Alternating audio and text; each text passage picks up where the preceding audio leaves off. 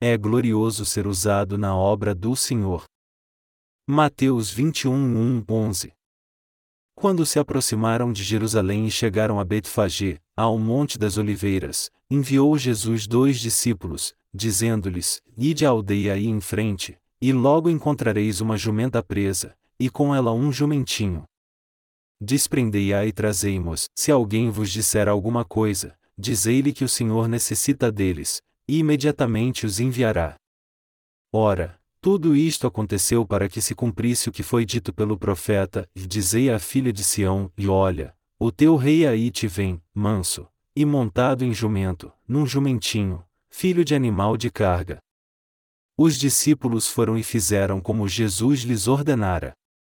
Trouxeram a jumenta e o jumentinho, e sobre eles puseram as suas vestes e Jesus assentou-se sobre elas.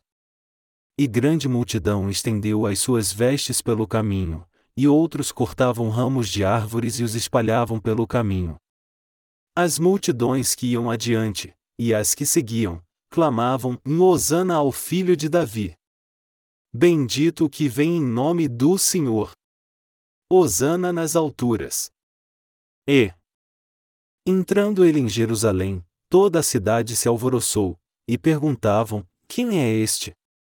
E as multidões responderam: Este é Jesus, o profeta de Nazaré da Galileia. Eu estive no centro para treinamento de discípulos em Injai. O centro em Injai é um ótimo lugar para se passar as férias e é um refúgio muito bom se não quisermos trabalhar por um tempo. Mesmo fazendo os preparativos para o acampamento para treinamento de discípulos de verão, nossos esforços pareceram ínfimos diante de tanto trabalho que fizemos. Primeiro, nós esterilizamos os cobertores que vocês iriam usar. Depois, lavamos os tapetes, aramos e nivelamos o terreno. Nesse ano, nós finalmente fizemos a piscina, o que tem sido nosso tão acalentado desejo. A piscina foi feita exatamente segundo as nossas especificações. Seu tamanho é de 60 metros quadrados e dá tanto para os adultos quanto para as crianças nós instalamos um reservatório na parte superior que armazena muita água. A água desce sempre que abrimos a válvula. Nós também fizemos um banheiro ao lado da piscina. Dois dias se passaram rápido enquanto fizemos essas coisas. O tempo estava quente. O calor não deu trégua. Eu mal podia andar debaixo do sol mesmo com meu chapéu de palha. Mas, Provavelmente aqui estava bem pior. A temperatura de lá é bem melhor comparada com a daqui, provavelmente por causa das montanhas e vales que tem lá. No entanto, trabalhar debaixo de sol forte ainda foi muito difícil para mim, porque estava muito quente. Após terminarmos de fazer a piscina, nós fizemos uma cerimônia aberta. Não guardamos a água, mas abrimos a válvula e deixamos a água encher a piscina. Eu me refresquei bastante sentado no lugar onde a água caía. Eu me senti melhor assim do que se estivesse mergulhado na água. Toda vez que estávamos trabalhando e ficávamos com calor, nos lançávamos na piscina com roupa e tudo. E toda vez que isso acontecia, saíamos da água e nossas roupas ficavam secas em menos de uma hora. E novamente íamos para a piscina de roupa mesmo. Todos os quartos já estavam preparados. Nesse tempo, nós expandimos muito terreno. O melhor disso tudo é que agora há uma piscina no acampamento para treinamento de discípulos. Meus amados santos, por favor lembrem disso e façam uso da piscina durante o acampamento para treinamento de discípulos. Eu continuo elogiando a piscina pois ela é realmente muito boa e refrescante. Lá é um lugar muito agradável por causa da abundância de água fresca. Mesmo eu tendo trabalhado por dois dias e noites com os pastores de todas as nossas congregações no país, não podemos terminar a obra. Eu acho que teremos que nos reunir e trabalhar novamente na próxima semana, para fazer com que a sua estadia no centro para treinamento de discípulos seja confortável. Se algum de vocês quiser vir comigo na próxima semana, então vamos juntos. Após trabalhar e suar muito, você pode vencer totalmente o calor se for ao Vale do Centro para treinamento de discípulos. Jesus disse: E libertem uma jumenta presa e com ela um jumentinho e os tragam para mim. Quando Jesus estava próximo de Jerusalém e veio para Betfagé, ele disse aos seus discípulos: Vão ao vilarejo e libertem uma jumenta e com ela um jumentinho e os tragam para mim. Jesus montou num du jumentinho, segundo a palavra que foi profetizada em Zacarias 9 horas e 9 minutos, no Antigo Testamento, e alegra-te muito, ó filha de Sião. Exulta, ó filha de Jerusalém. Vê. O teu rei virá-te, justo e salvador, humilde, montado em jumento, num jumentinho, filho de jumenta. Jesus entrou em Jerusalém montado em um jumentinho porque ele era humilde. Ele ficou ali por algum tempo. Logo depois, ele partiu o pão na ceia da Páscoa e lavou os pés de seus discípulos. No dia seguinte, ele morreu na cruz. Por isso é que gostaria de meditar nessa parte da passagem Bíblia de hoje, Jesus montou em um jumentinho e compartilhar dessa graça com vocês. O Senhor montou em um jumentinho porque ele era muito humilde. Como está na Bíblia, Jesus era tão humilde que quando entrou em Jerusalém, ele estava montado em um jumentinho e não em um grande cavalo ou em outro meio de transporte. Além disso, nosso Senhor faz a obra de Deus através de seu povo que é como um jumentinho. Eu mencionei que Jesus não sentou em nenhum outro grande animal. Da mesma forma, nosso Senhor não faz a obra de Deus através de anjos. Jesus não usa seres espirituais ou grandes seres para fazer as pessoas entrarem nos céus. O Senhor trabalha através de nós, os nascidos de novo, o povo de Deus que é imperfeito e altamente teimoso. Jesus é verdadeiramente humilde. Sua humildade é mostrada no fato de que ele não trabalha através de qualquer outra pessoa, mas através de nós, o povo de Deus. Verdadeiramente ele é maravilhoso. Isso porque ele é o Deus do universo, o Criador e o Deus da redenção.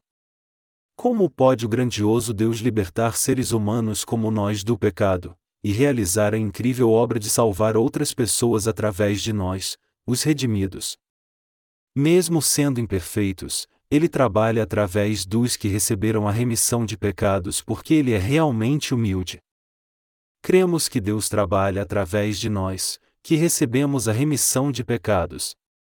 E apesar de não termos poder, e sermos teimosos como um jumentinho, Deus trabalha através de nós, seus filhos. Ele trabalha em nós para que vivamos, não por nós mesmos, mas pelas almas dos outros e pela obra espiritual. Eu tenho compreendido como é maravilhoso Deus trabalhar através de você e de mim. Então, o que devemos fazer por Ele pelo resto de nossas vidas? Nós devemos ser como jumentinhos, que carregam o Senhor pela eternidade. Jumentos servem para transportar algo. Então, eles devem carregar algo, pode ser pessoas, cargas, ou até mesmo Jesus. Que jumento você gostaria de ser então? Jesus faz a obra de Deus através de você e de mim que recebemos a remissão de pecados. Assim, que tipo de obra deveríamos realmente desejar fazer? Temos que nos gloriar em carregar Jesus nas costas. E devemos desejar fazer a obra de Jesus, que é servir ao Senhor. Através dessa passagem, devemos refletir sobre o que e quem nós carregaremos nas nossas costas. Somos tremendamente abençoados em sermos usados pelo Senhor. Eu sou muito grato a Deus que de forma maravilhosa nos usa e nos livra de sermos usados para fazer as coisas do mundo. Dou graças a Deus por nos dar a oportunidade de usar o que resta da nossa vida ao seu serviço. Sou grato a Ele por nos fazer saber se devemos viver pela carne ou pelo Espírito, e por nos dar todas as oportunidades de vivermos para Ele. E ainda, por que nós estamos servindo? Nós, os redimidos, devemos carregar Jesus ou as cargas do mundo em nossas costas, porque somos como jumentos. Então vamos refletir sobre isso. Nós somos os nascidos de novo, e Jesus definitivamente trabalha através de nós. Vamos pensar em que tipo de obra Deus quer fazer através da nossa vida. Eu sou muito grato a Deus por nos usar. Eu tenho pensado em como seria bom se carregássemos o Senhor em nossas costas e vivêssemos como Ele quer, para depois então nos encontrarmos com Ele. Nós, os nascidos de novo, seríamos verdadeiramente abençoados se vivêssemos para o Senhor que redimiu as nossas almas, e não para as obras carnais do mundo. Nós iríamos diante dele após vivermos uma vida de fé, oferecendo nossos corpos a ele. Eu penso nisso frequentemente. O jumentinho foi bem recebido porque ele carregava o Senhor. Quando o jumentinho carregando Jesus entrou em Jerusalém, a multidão clamou, dizendo: E Hosana! Hosana ao filho de Davi! Bendito é o que vem em nome do Senhor! A multidão clamou Hosana pensando: ele é realmente o abençoado que vem em nome do Senhor e Hosana nas alturas. Até que idade um jumento geralmente vive? Dizem que por aproximadamente 20 anos. Há uma velha história muito interessante na Alemanha. Segundo essa história, a vida de uma pessoa durava normalmente 30 anos. Deus estabeleceu que seria de 30 anos, o mesmo tempo de vida dos outros animais de quando ele criou todas as coisas no universo. Contudo, o jumento veio até Deus e disse: Deus, minhas costas vão se curvar de trabalhar se eu viver tanto assim. Por favor, diminua isso. Então ele encurtou a vida do jumento para 18 anos, 12 anos a menos que a idade inicial. Então o cachorro veio até ele e pediu também: Por favor, diminua meu tempo de vida também, pois eu não posso correr por tanto tempo assim. Aí ele reduziu para 12 anos, diminuindo 18 anos. Agora, o macaco correu para ele e disse: Eu vivo fazendo as pessoas rirem e coisas incríveis também. Por favor, encurte a minha vida porque eu não posso fazer essas coisas se ficar velho. Então, ele encurtou para dez anos. Mas então o homem veio até Deus furioso e disse: E meu tempo de vida de trinta anos é muito curto. Então Deus somou todo o tempo de vida que sobrou do jumento, do cachorro e do macaco e no total deu cinquenta anos, e os deu ao homem. Por causa disso, o tempo de vida do homem se tornou 80 anos.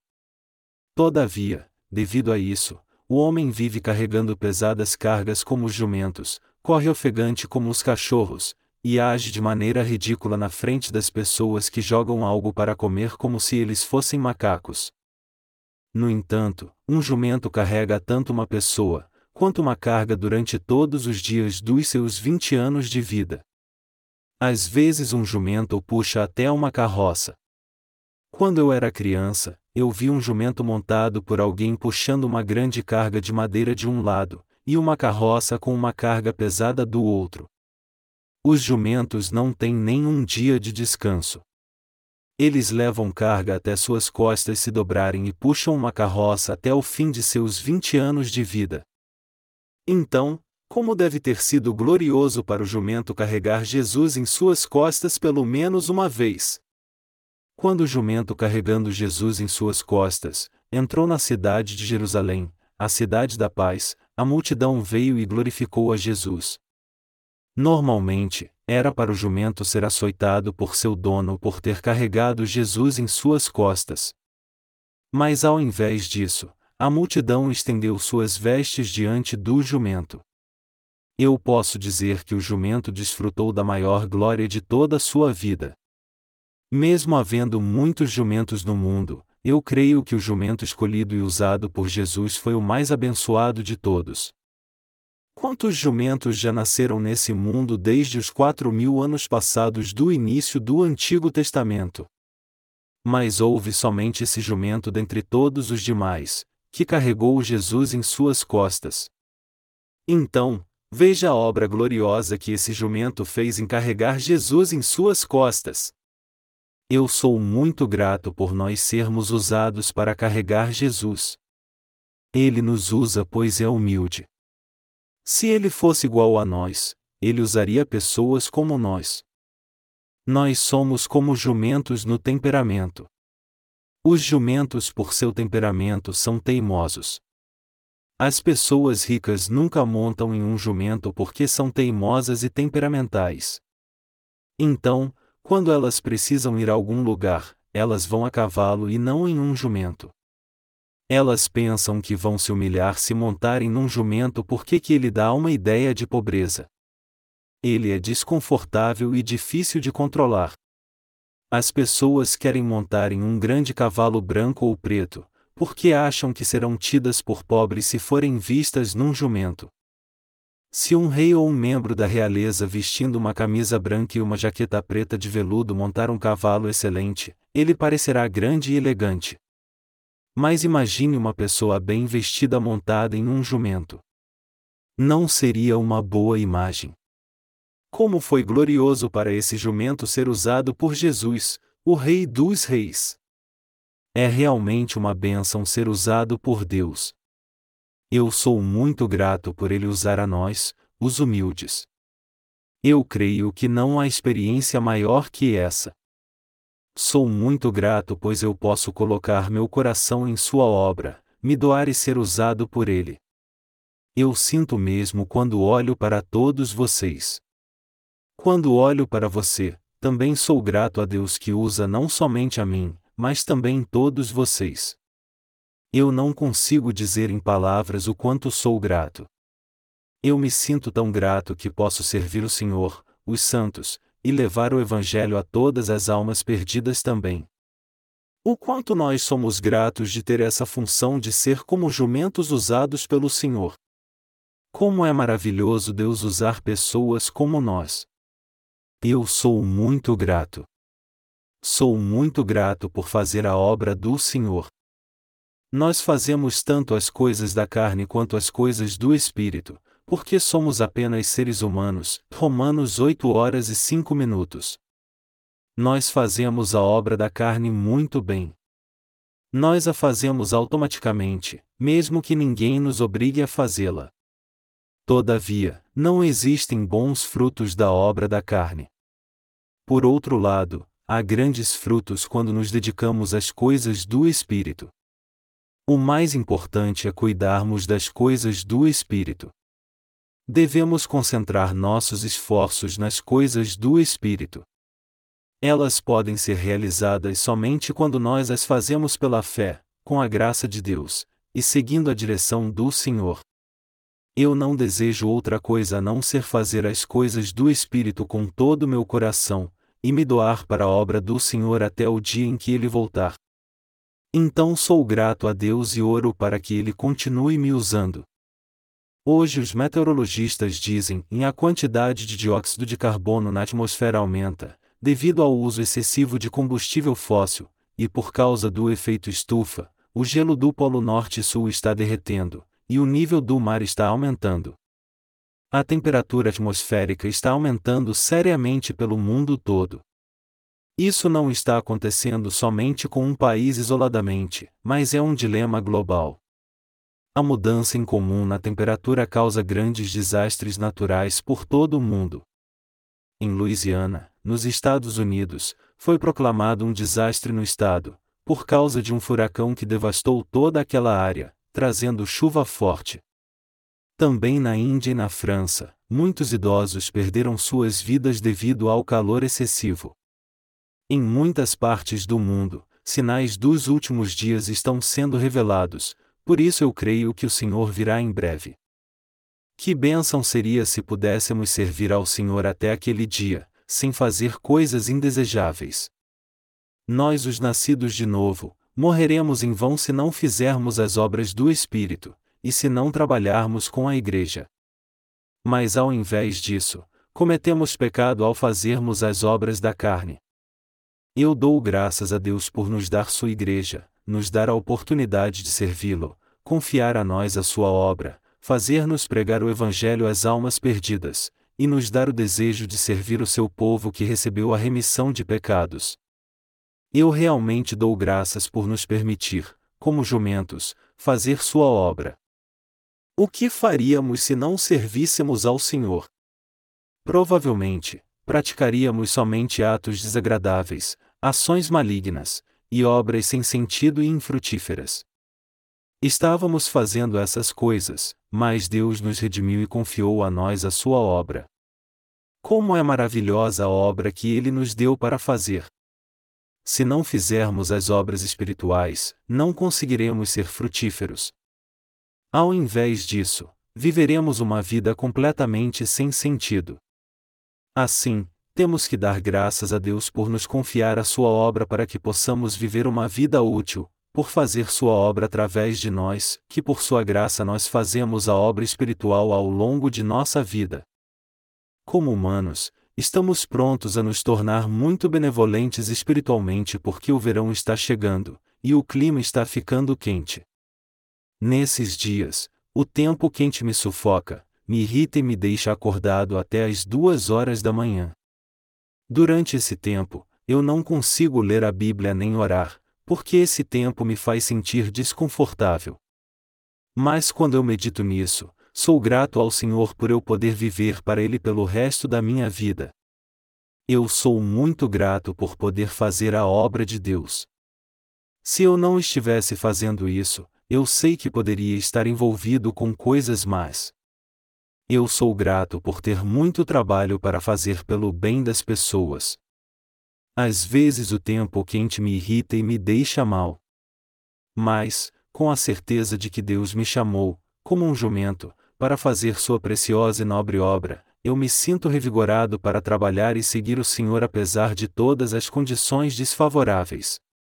Eu creio que vocês se sentem como eu. Nós somos diferentes para Deus? Na verdade, nós não somos nada diante de Deus. Deus nos usa pois Ele é humilde, e não porque nós somos diferentes. Então, não há nada o que reclamar de Deus enquanto nós estamos servindo-o. Uma pessoa que conhece a si mesma e se torna um obreiro do Senhor, nunca deve achar que ele lhe deve alguma coisa. Não podemos dizer a ele, Deus, faça isso e me dê aquilo porque eu fiz a sua obra. Não podemos nunca ter esse tipo de mentalidade. Nós devemos ser verdadeiramente gratos a Deus só pelo fato dele nos usar em Sua obra. Somente pela graça de Deus é que servimos o Senhor e fazemos Sua obra. É daí que a felicidade nasce em nós. Eu reconheço que Jesus nos usa em Sua obra pois Ele é humilde. Nisso é o que todos nós cremos. O que mais você pode fazer além de servir ao Senhor? O que você pode fazer durante toda a sua vida? Você não pode fazer nada de útil. Se a Igreja de Deus não fosse dada a nós, o que faríamos? Nós seríamos como o jumento que carrega uma carga de madeira, um monte de esterco, puxa uma carroça, e servindo ao seu senhor, vai cansar de trabalhar até a morte para então, se vender a sua carne. Eu sou verdadeiramente grato por ele ter nos libertado. Pelo contrário, poderíamos ter sido como o jumento. Não poderíamos servir ao Senhor se não houvesse a igreja, e não poderíamos fazer o que é certo se não servíssemos a Ele.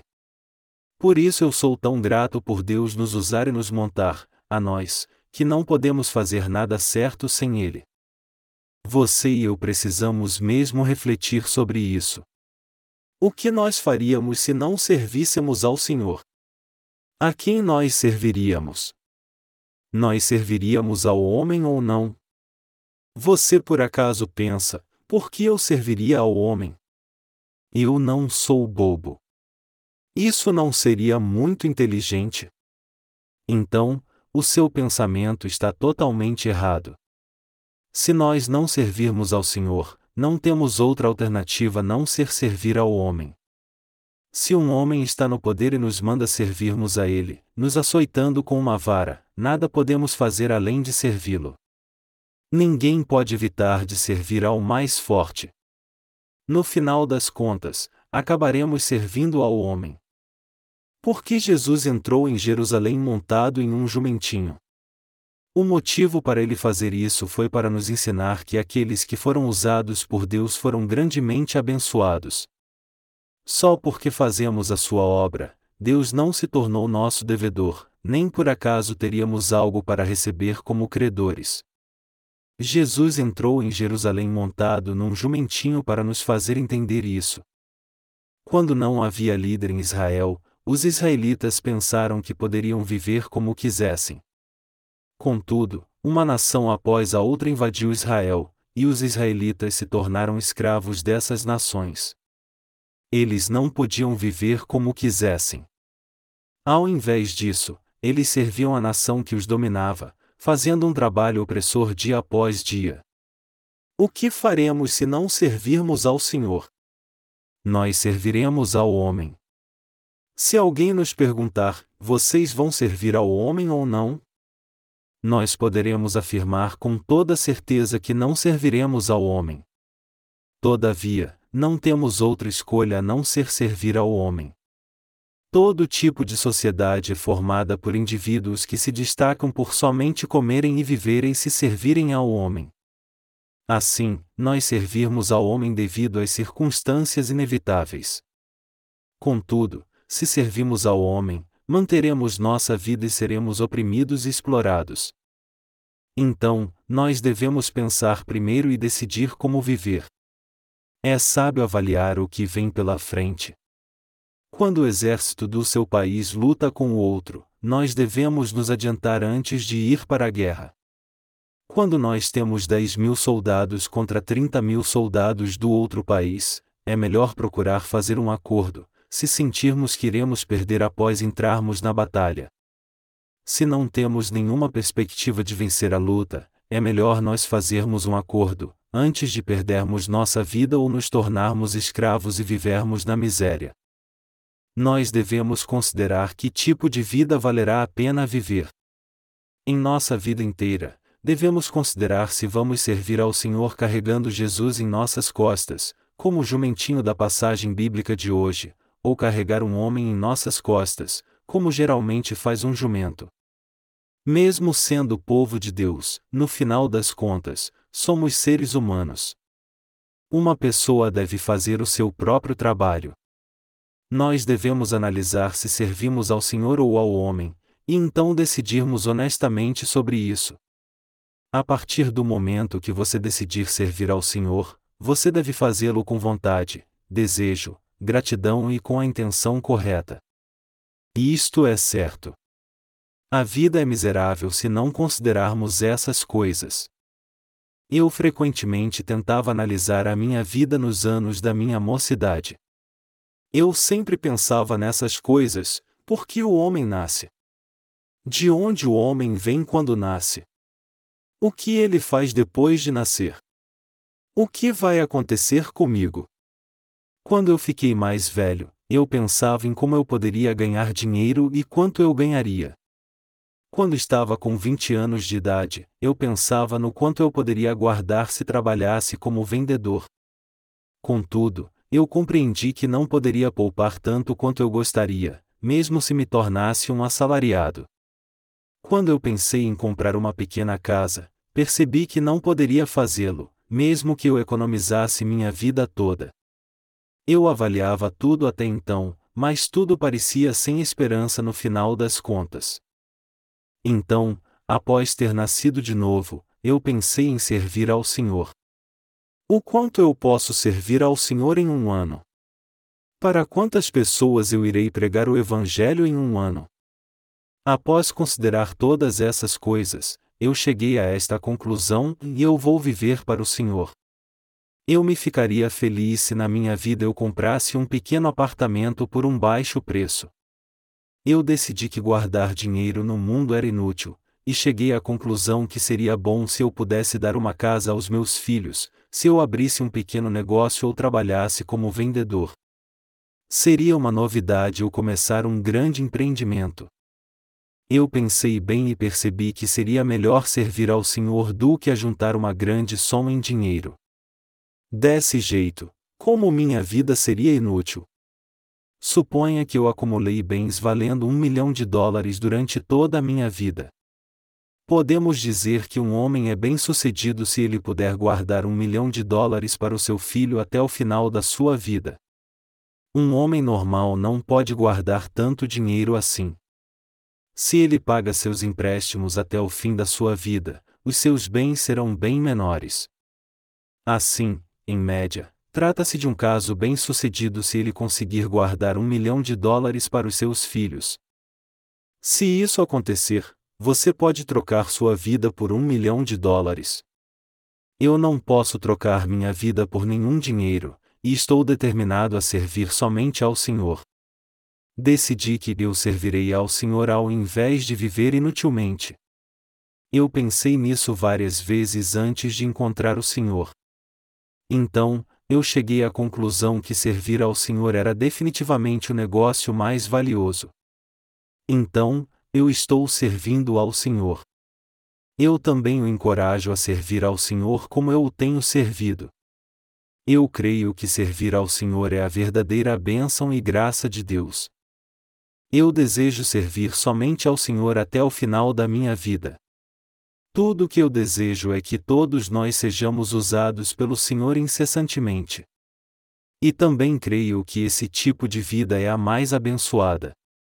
Além disso, eu quero viver para o Senhor até o dia que eu morrer. E eu desejo que você seja assim também. Mesmo com todo o seu empenho para guardar dinheiro, nesse mundo não há nada que você possa deixar para os seus filhos. Nada restará. Todavia, se servirmos ao Senhor, haverá vantagens. Certamente há vantagens. O negócio do Evangelho definitivamente não é um negócio desvantajoso. Quem sabe se algumas pessoas virão e receberão a remissão de pecados durante o acampamento para treinamento de discípulos?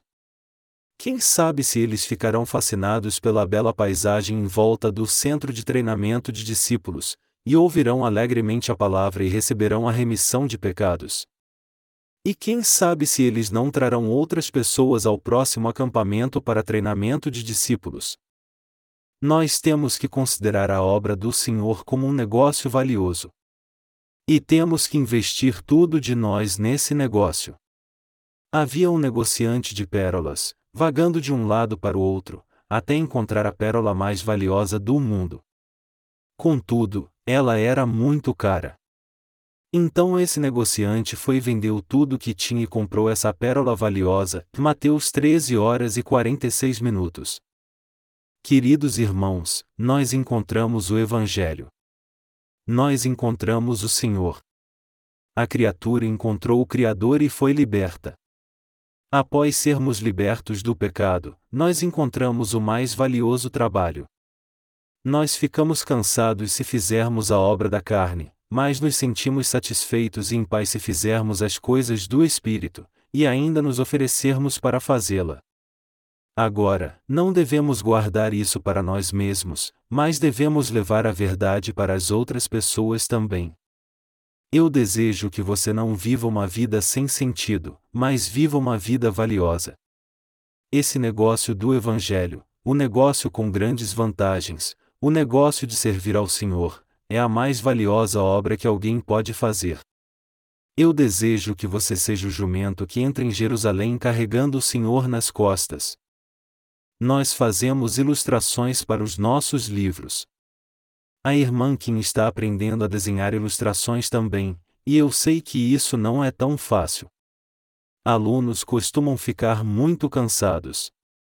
E agora, alguns irmãos e irmãs da igreja de Seul estão levando o evangelho em forma de desenhos. Vocês viram o modelo que eu mandei para o departamento de publicação?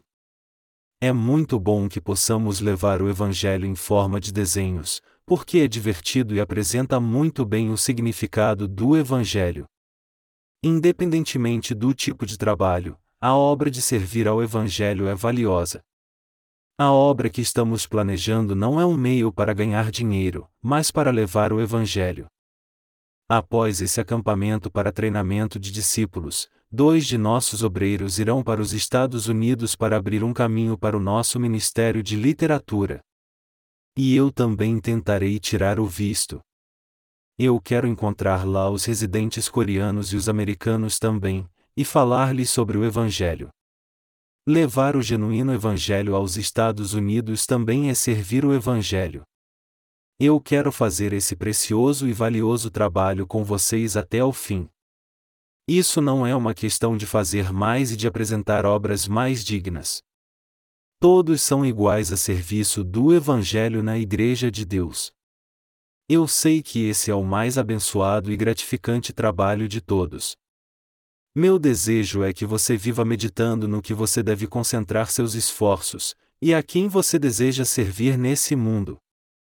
Eu oro para que você não viva uma vida sem sentido. Eu sou muito grato por Nosso Senhor ter montado em nós, que somos jumentinhos. Eu sou muito grato por Deus tê-los trazido do mundo e os ter feito realizar a sua obra para o seu próprio bem. O Senhor nos guia no caminho certo sentado em nossas costas, dizendo: Chunk, Chunk. Vá por esse caminho. E agora vá por esse outro. Vá rápido. Devagar. É bom me carregar, mas você deve carregar minha obra também. É realmente uma bênção fazer a obra de Deus. Quando você ouve uma pregação, você não deve ouvir somente para aprender a palavra, mas você deve aplicar as lições em sua própria vida. Enquanto ouve essa pregação, você deve aplicar essas lições e considerá-las para a sua vida. Você tem que ouvir minha pregação e pensar: como eu tenho vivido até agora? Como eu vou viver de agora em diante? O que restará no final da minha vida? Vale a pena servir a obra do Senhor? No final da pregação, você tem que decidir pensando a fundo: e eu era assim antes, e de agora em diante eu viverei diferentemente com um novo ideal. Eu tenho sempre que avaliar a minha vida. Nosso Senhor chamou a você e a mim, e montou em nós dentre tantos outros jumentinhos. Eu sei que o jumentinho que carregou o Senhor foi o jumentinho mais valioso do mundo. Eu sei que o jumentinho foi usado para a obra mais preciosa e que ele terminou sua tarefa. Vários jumentinhos nasceram na terra até agora, mas nós devemos saber que o jumentinho mencionado na passagem bíblica de hoje, foi o único escolhido para a tarefa de carregar o Senhor. Muitas pessoas já nasceram no mundo, mas nós sabemos que não há pessoas mais abençoadas do que eu e você, que servimos ao Senhor. Não devemos servir ao Senhor só porque nos entretemos pela palavra de alguém e nem pela nossa livre e espontânea vontade. Nós devemos discernir que vida é a mais valiosa e decidir por vontade própria servir ao Senhor com fé até o fim. Essa é a vida mais abençoada. Eu sei que servir ao Senhor é a vida mais valiosa, tanto se você o faz com orações, com suas finanças ou com seu tempo. Pelo que você vive agora pelo que e para quem você viveu. O que resta da sua vida? O que restará se você viver mais? Você deve deixar para trás coisas abençoadas. Eu oro para que você faça a obra do Senhor e mostre o precioso resultado de viver para Ele, quando Ele o chamar. Eu desejo para todos nós, os justos, que não vivamos uma vida sem sentido. Vamos viver uma vida abençoada.